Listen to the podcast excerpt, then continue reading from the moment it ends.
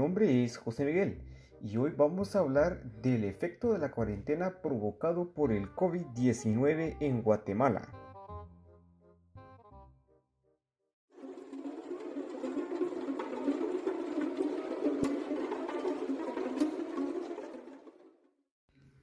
Bueno, comencemos. Les saluda su servidor José Miguel Chial y hoy hablaremos de cómo nos la hemos pasado en esta etapa de confinamiento.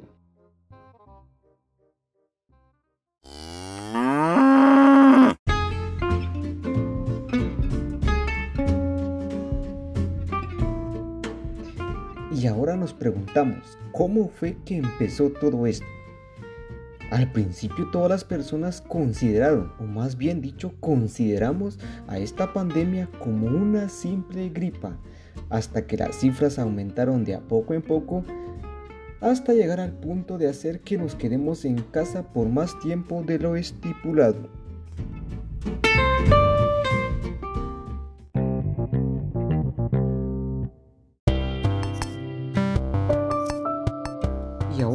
Viene lo más interesante, describir de cómo me la he pasado yo en la cuarentena.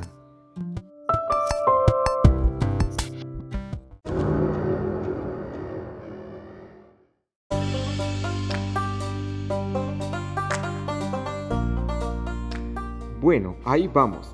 Les comparto este hack, o mejor dicho, este secreto.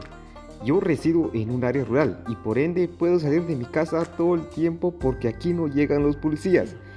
Bueno, ustedes no hagan eso.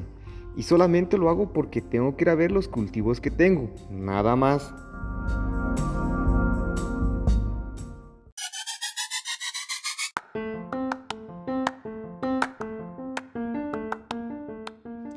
Así que yo por el momento puedo movilizarme total y libremente por toda el área en que resido.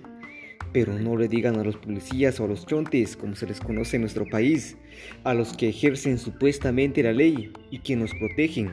Dicen que nos protegen, supuestamente.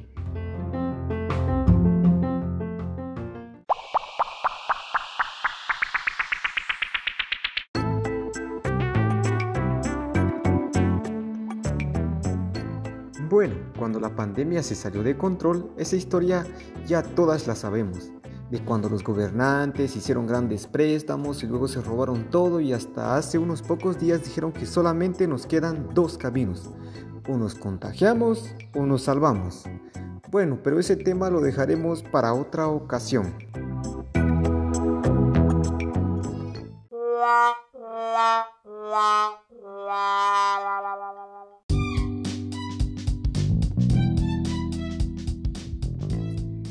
Mejor déjenme les cuento cómo pasó todo esto en mi pueblito. Cuando las cifras fueron en aumento, las personas de mi pueblo comenzaron a tener mucho miedo. Y al día siguiente la poca gente que salía a las calles llevaba puesta su mascarilla, hasta que se acomodaron y dejaron de usarlo porque nadie las ve y se justifican diciendo que como unos no la llevan, los otros tampoco. Pero bueno, son cosas que pasan en los pueblos alejados de grandes ciudades.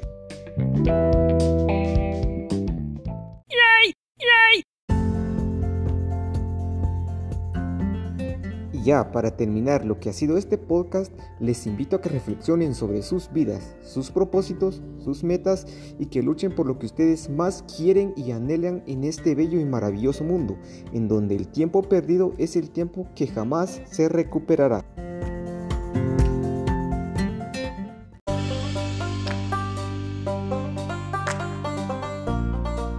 Así como también recordarles las medidas de prevención del COVID-19 como el distanciamiento social, el uso de la mascarilla y algo muy pero muy importante que cuando salgan y regresen a sus hogares lávense las manos, porque la mayoría, si no es que todos, tenemos personas familiares de la tercera edad en nuestras casas o cerca, que ellos son los más vulnerables ante esta situación.